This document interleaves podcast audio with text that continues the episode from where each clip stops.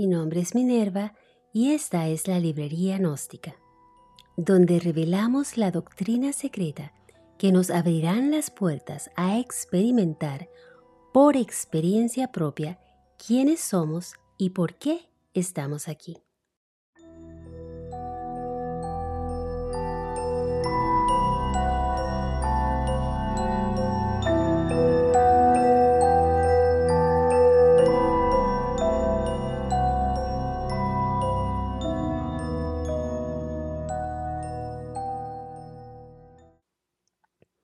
Mis amados, bienvenidos.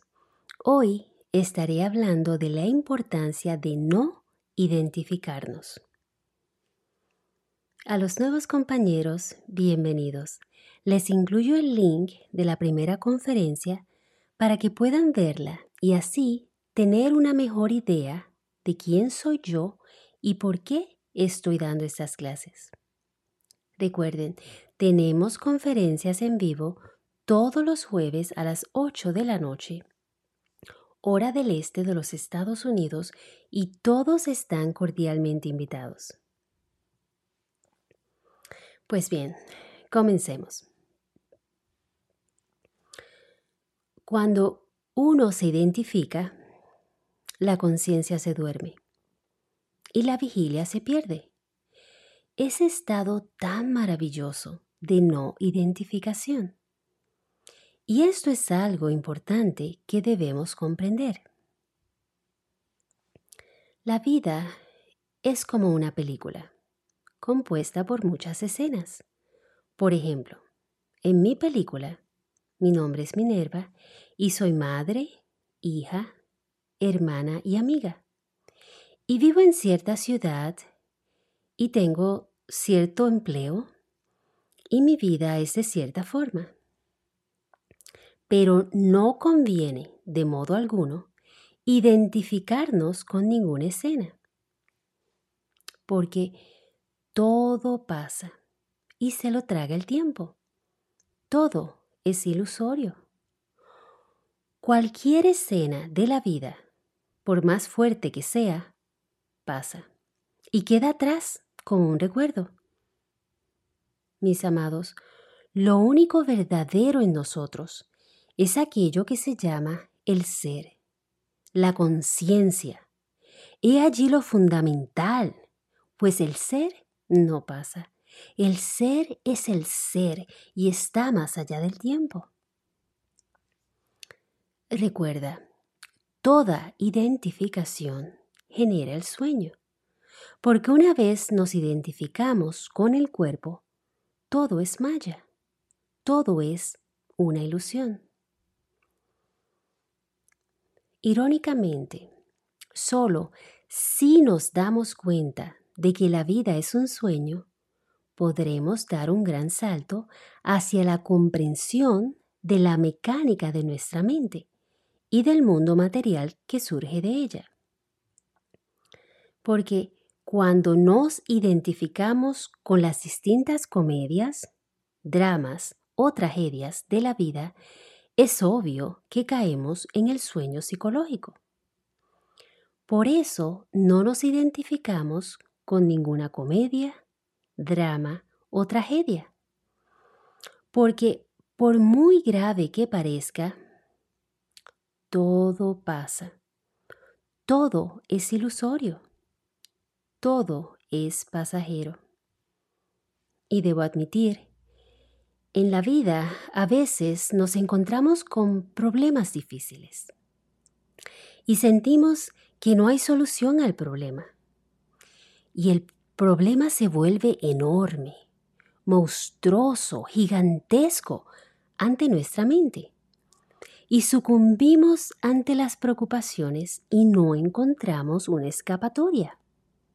Y el problema se forma aún más enorme más monstruoso a medida que seguimos pensando en él. Pues le seguimos dando toda nuestra atención y toda nuestra energía, sin darnos cuenta que todo pasa y es de naturaleza ilusoria.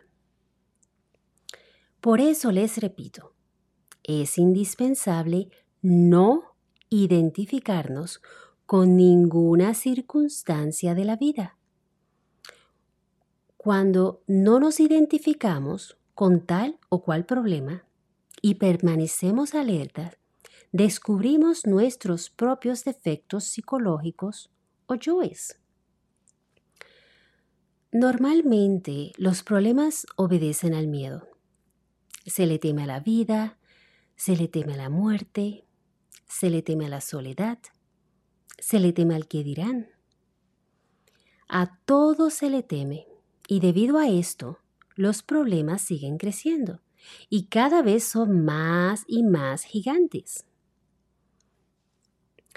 Si no nos identificamos jamás con ningún evento o problema de la vida, lograremos estar en estado de alerta y muy vigilante a todo lo que sucede a nuestro alrededor. Y así podemos descubrir los defectos que tenemos. Y como siempre les recuerdo, defecto descubierto debe ser comprendido y después eliminado. Y esto lo hacemos con la ayuda de la madre. Normalmente, los defectos que tenemos se proyectan en las demás personas, como un espejo, buscando que nos identifiquemos para que no los identifiquemos en nosotros, sino en otros. Y es tan fácil apuntar el dedo a otros y no mirar dentro de nosotros. Y así es como nos dormimos y culpamos al mundo de nuestras desgracias. Por ejemplo, digamos que tengo una amiga y siento que ella tiene envidia de mí. Pues, ¿qué debo hacer? Trabajo el yo de la envidia, que yo estoy viendo en ella, pero que se está reflejando en mí. Y una vez lo observe y lo comprenda, le pido a la madre que lo elimine. Y entonces, cuando vea a la amiga, no volveré a sentir esa envidia. Y aun si ella la tuviese, no sentiré la envidia porque ya no está en mí.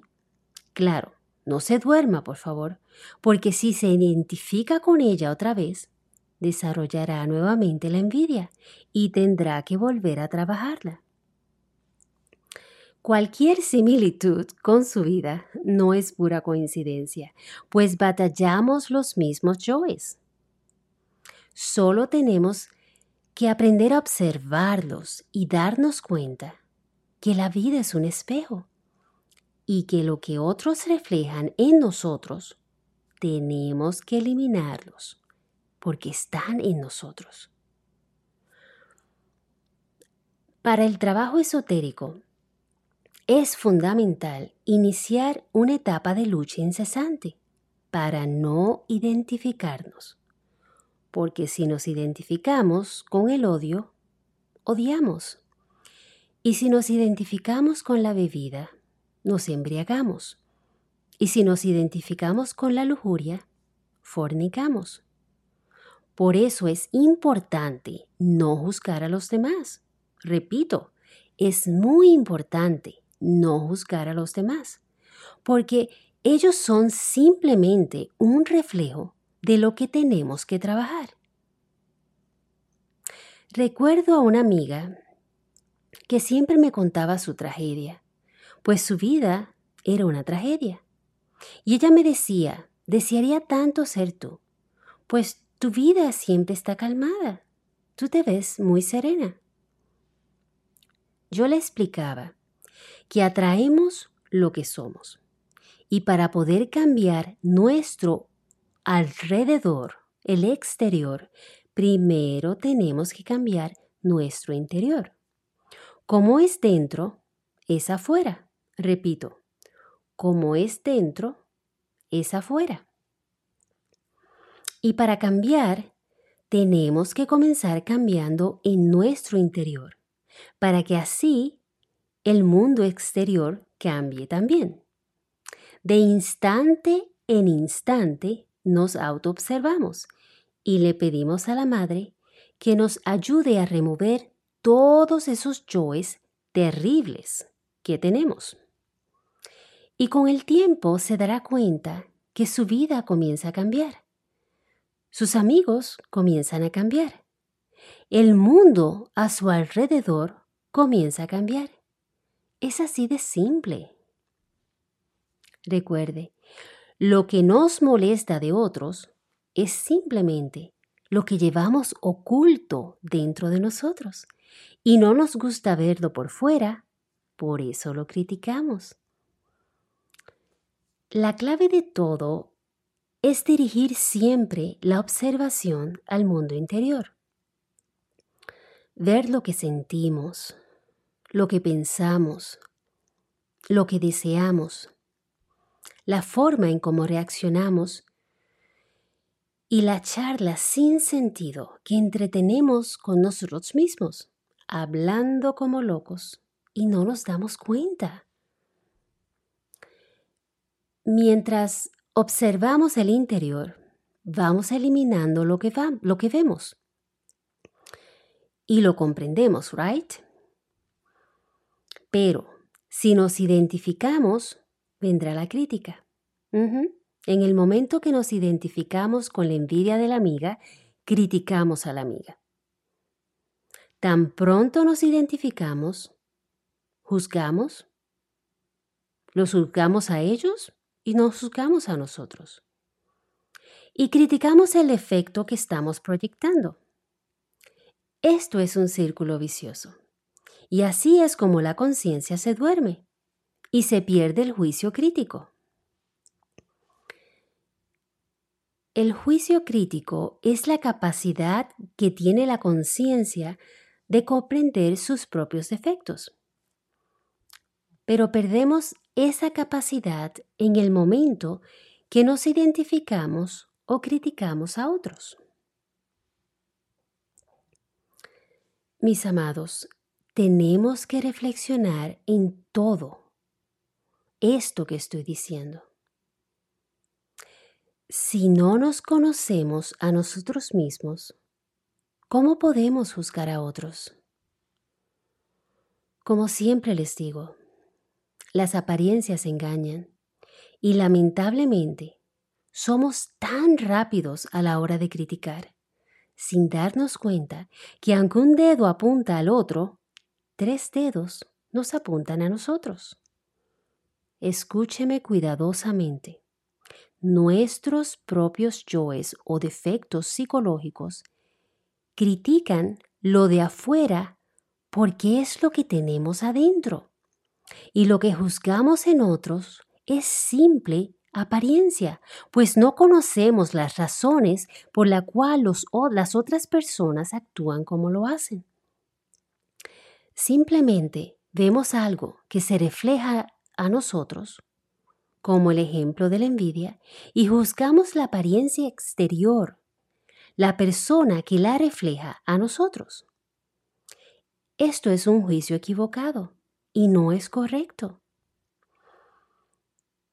Y sabemos que cuando criticamos o juzgamos, nos estamos identificando, pues nuestra meta es estar en el presente, observar y comprender para así eventualmente eliminar de nosotros esos defectos. La autocrítica es fundamental, pues nos ayuda a ver nuestros propios defectos psicológicos reflejados en otros. Y al estar consciente de esto, podemos eliminarlos. Por eso debemos de dejar de juzgar a los demás y así llegamos a eso que se llama el despertar de la conciencia. Pero para esto tenemos que evitar identificarnos y no juzgar a los otros. Repito, debemos aprender a no identificarnos y dejar de juzgar a los demás. El mundo es nuestro espejo el cual nos refleja las cosas que tenemos que trabajar. Y esto es un trabajo diario. Pues bien, vamos a contestar las preguntas, que veo varias. Ok, la primera. Su vida es probablemente fácil, mi vida es dura y no veo salida.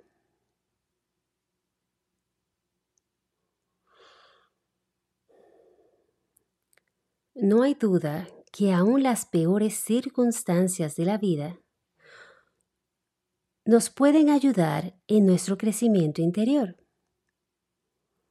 Pero todo depende del tipo de lente que usemos para observar nuestro alrededor. Por ejemplo, un evento crítico que alteró el rumbo de mi vida fue hace unos ocho años aproximadamente cuando los doctores me dijeron tenía de tres a seis meses de vida y que necesitaba un trasplante de médula ósea y quimioterapia para intentar extender mi vida. Esta fue una noticia devastadora, sobre todo para una madre con un niño de apenas dos años. Y les confieso, maldije a Dios porque no entendía cómo personas que hacían tanto daño a otros estaban saludables y yo, una pobre madre, no podría vivir y no podría compartir con mis niños, los dejaría solos. Pero fue a través de las lágrimas y el dolor que encontré a Dios. No al Dios que le servía basada en reglas y en miedo a ser castigada, sino el gran Dios de mi ser. Y en medio del dolor, pues no compartí esta noticia con mi familia o mis amistades, sentí el amor más inmenso que jamás he experimentado y entendí finalmente que Dios no estaba sentado en un trono diciendo quién tendrá vida o quién va a morir o quién tendrá una vida fácil o quién tendrá una vida difícil. Hay que ver la vida como un gimnasio, donde cada evento que nos toca vivir es necesario para así poder crecer y encontrar el camino que nos llevará a nuestro Dios. Pregunta. Cuando conocí a mi pareja, fue una atracción muy fuerte. Cuando fui a alguien a que me leyera las cartas, me dijo que él y yo habíamos estado juntos antes.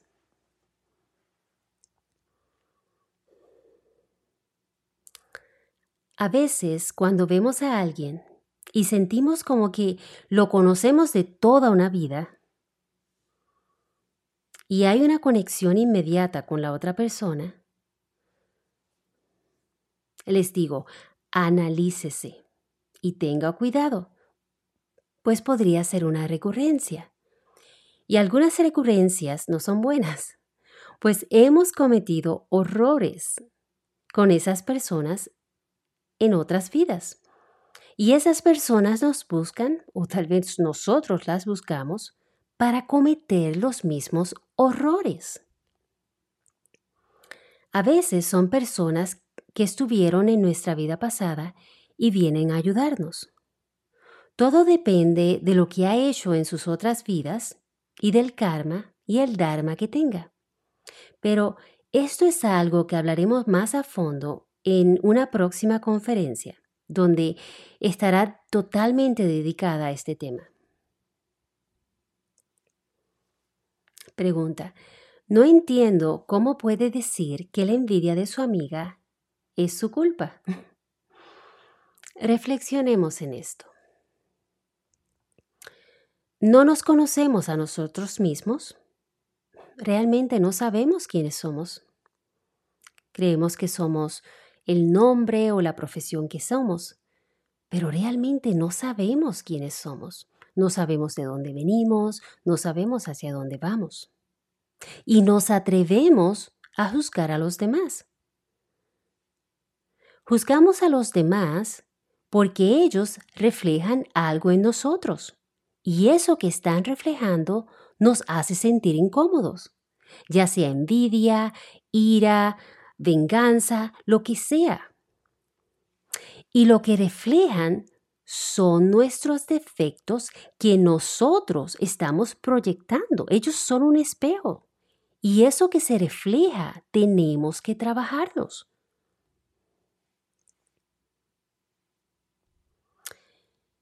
Pero cometemos el error de juzgar al mundo.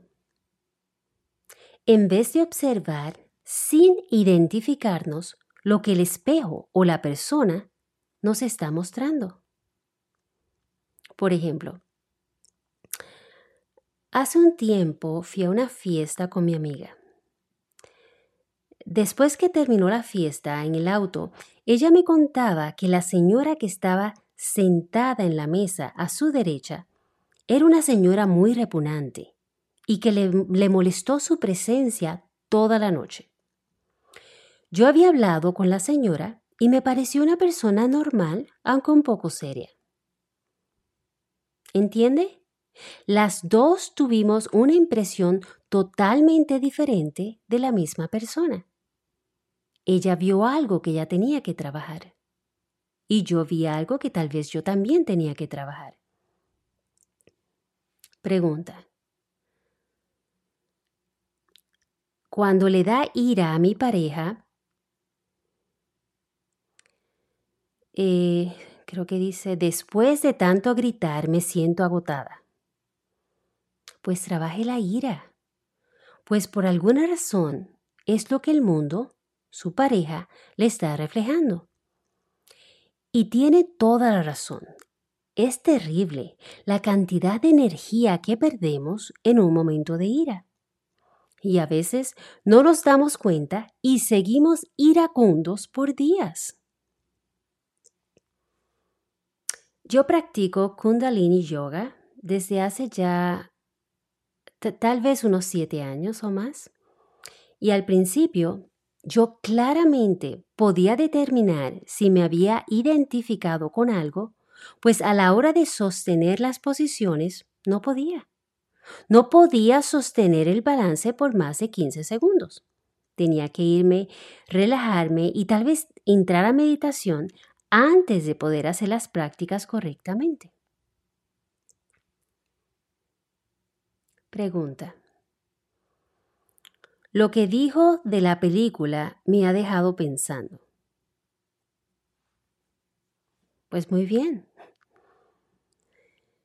Deberíamos ver la vida como una película, sin identificarnos, sin identificarnos jamás con ninguna de las comedias, dramas o tragedias de la vida. De esa forma ahorraremos nuestra energía. Como les dije, seguimos regresando hasta que logremos graduarnos. En otras palabras, hasta que logremos la unión con Dios, hasta que logremos conquistar todos los defectos psicológicos que nos atormentan. Y por eso es que dicen, Mira la niña, se parece tanto a la tía. Sí, la que murió hace años. Le gusta leer como la tía, le gusta cantar como la tía. Bueno, sí, probablemente ahí está la tía, que regresó otra vez a intentarlo de nuevo. Si fuéramos conscientes de que vivimos en la rueda del samsara y regresamos una y otra vez hasta que logremos graduarnos, tal vez seríamos más conscientes como padres de educar a nuestros hijos. Pero estamos muy identificados con el drama de la vida como para crear una diferencia. Este mensaje es tan importante, mis amados. Es hora de despertar y dejar de identificarnos con todo y así poder avanzar en el trabajo. El único trabajo que nos llevará a la liberación final. Pregunta. No entiendo cómo estar dentro de mí si estoy en mí. Como le expliqué a mi hijo cuando era pequeño, les voy a explicar otra vez. Imagínese que el cuerpo es un traje espacial y que usted está dentro del traje espacial, como cuando los astronautas van a la luna. Usted está dentro del traje espacial y lo necesita para poder respirar.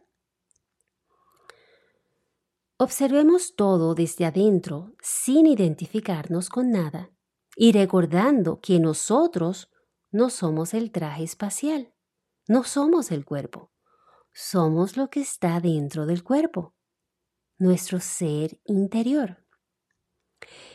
¿Hace sentido lo que digo? Cuando mi padre murió, fue la primera vez que reconocí no somos este cuerpo, pues su espíritu inmortal se fue y su cuerpo se quedó frío y rígido y se descompuso. Cuando la gente muere, el espíritu abandona el cuerpo, pues el espíritu es inmortal y está fuera del tiempo. Y lo que queda es un cuerpo frío y rígido que se descompondrá rápidamente. De eso no hay duda. Pregunta. Pero tengo que pensar todo el día. ¿Cómo detengo los pensamientos? Cuando tenga que estudiar, estudie, pero no entretenga otro pensamiento.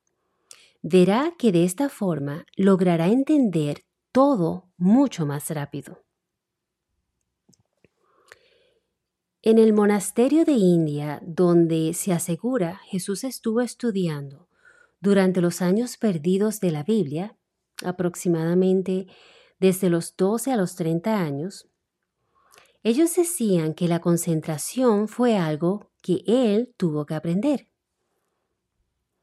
Poder leer un manuscrito sin tener ningún pensamiento en la mente que lo distraiga. Así es como debemos leer sin entretener pensamiento o emoción y estar 100% en el presente, en el ahora. Si tiene que trabajar, trabaje y no se duerma con pensamientos sin sentido y no se identifique con el cuerpo. Y cuando no tengo que trabajar ni estudiar, pues es el momento de estar sentado en el presente ya sea observando el amanecer. Sí, este es un muy buen ejercicio. Observe el amanecer si puede y asegúrese que ningún pensamiento o emoción toca su cuerpo. Vamos a hacer un ejercicio. Primero les voy a explicar y después todos lo harán conmigo. No lo hagan aún, solo escuchen. Se va a sentar o acostar cómodamente y seguir mis instrucciones. Su meta es no entretener ningún pensamiento y que ninguna vocecita se escuche en su cabeza.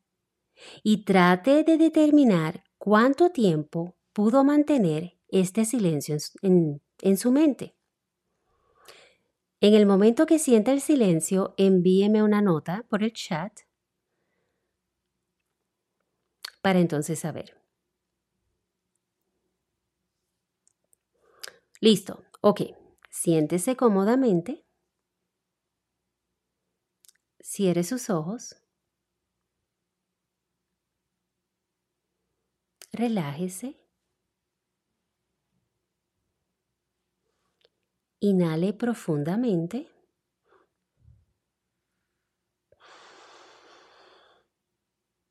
Retenga.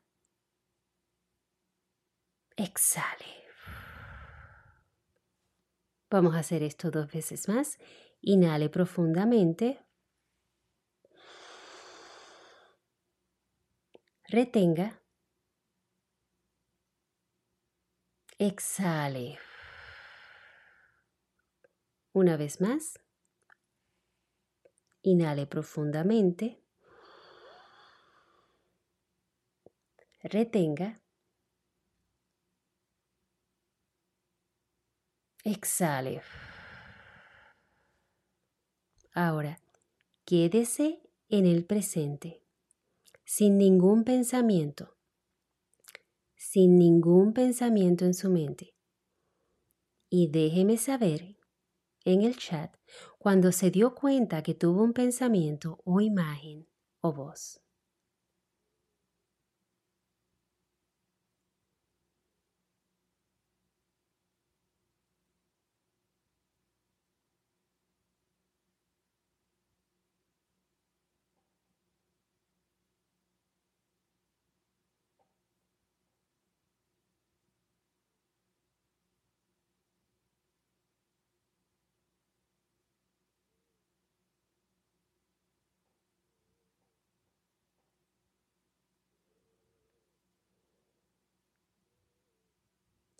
Muy bien.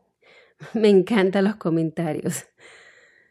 Sí, qué bien que los vieron. Conté siete. Sí.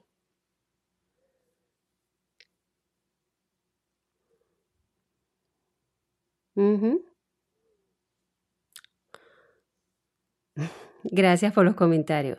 So, los escucharon y se dieron cuenta que si estamos alerta, nos damos cuenta de lo que realmente está pasando y por qué estamos dormidos todo el día. Pero si hace este ejercicio y observa cuidadosamente, hay veces que la voz continúa hablando y usted no se da cuenta. O hay veces que viene un pensamiento del pasado y se va al pasado y no se da cuenta. Y cinco minutos después dice, ay, se supone que estuviera en el presente, que estuviera en el ahora. Debemos estar en estado de alerta. Siga haciendo este ejercicio todo el tiempo que pueda. Y anote, porque con el tiempo se dará cuenta que puede mantener este estado de vigilia por un minuto, dos minutos, y la meta es que puede estar así tanto como pueda. Esta es la verdadera meditación. Pregunta. Sí, yo he escuchado hablar de la reencarnación recientemente, pero ¿cómo valido esto? Pues eso es fácil, a través de la experiencia propia, a través del conocimiento y la experimentación, a través de las prácticas, como les expliqué. También podemos estudiar las grandes culturas y entender cómo ellas veían la vida y la muerte. Por ejemplo, en el Bardo Todol, el libro tibetano de los muertos, este es un libro maravilloso que contiene la sabiduría de los budistas. Y en este libro se escribe lo que el difunto se encuentra después de la muerte y antes de asumir una nueva existencia. Este libro fue descubierto aproximadamente unos 700 años, en el año 700 de esta era. Eh, también tenemos que podemos estudiar el libro de Fedón. Este libro es de la filosofía griega, donde Platón escribe a través de las palabras de Fedón los diálogos de Sócrates sobre la inmortalidad del alma y la vida después de la muerte. Y, como todo libro de Platón, es maravilloso pero muy confuso. Mis amados, como les decía en la conferencia anterior, en la era de la información, donde hay tanta información a nuestro alcance, seguimos dormidos. Y es, podemos buscar este tipo de documentos antiguos y familiarizarnos con ellos. Pregunta. ¿Usted cree en la reencarnación? Indubitablemente. Todos retornamos. Y cada vez que regresamos a este planeta, regresamos a una nueva película. Por ejemplo, mi película comenzó cuando nací y me dieron el nombre de Minerva. Pero en mi próximo retorno tendré otros padres, y probablemente otro nombre. Y espero con la ayuda de mi ser, poder continuar este camino y no terminar cometiendo los mismos errores que he cometido en las pasadas vidas. Pregunta. Y también, oh, eh, nota, y también está el libro de los muertos de Egipto. Correcto. El libro de los muertos de Egipto es una maravillosa colección de los textos encontrados en los papiros que fueron colocados en las tumbas, junto a las momias, y en esto se habla del juicio del alma, donde la entidad es recibida por Anubis, en una gran sala de juicio donde está la persona va a ser juzgada por los 42 jueces de la ley. Luego, la entidad será llevada ante la corte de Osiris, donde en una balanza se medía el peso del corazón en comparación con una pluma. Increíble. Pregunta. Creo que al no identificarme no tendré emociones. Recuerde, al eliminar los yoes, desarrollará grandes virtudes. Imagínese no experimentar el odio y poder sentir el verdadero amor por los demás. O no experimentar el desespero o la impaciencia y desarrollar la verdadera paciencia en la vida. ¿Acaso no es hermoso? ¿Acaso eso no hará que su vida sea una vida serena? ¿No importa la tempestad que se aproxime?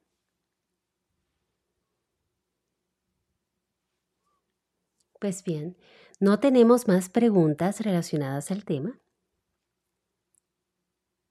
Mis amados, todos regresamos una y otra vez a una nueva película con un nuevo vestido o cuerpo y cometemos los mismos errores sin darnos cuenta. La vida es maya, es una ilusión. Y para salir de este sueño al que llamamos vida, debemos dejar de identificarnos con todo lo que está a nuestro alrededor y vivir en el presente, en el ahora. Pues bien, eso es todo por hoy. Muchas gracias a todos por compartir conmigo esta noche. Mi nombre es Minerva y los invito a la próxima conferencia que será el próximo jueves a las 8 de la noche, hora del este de los Estados Unidos.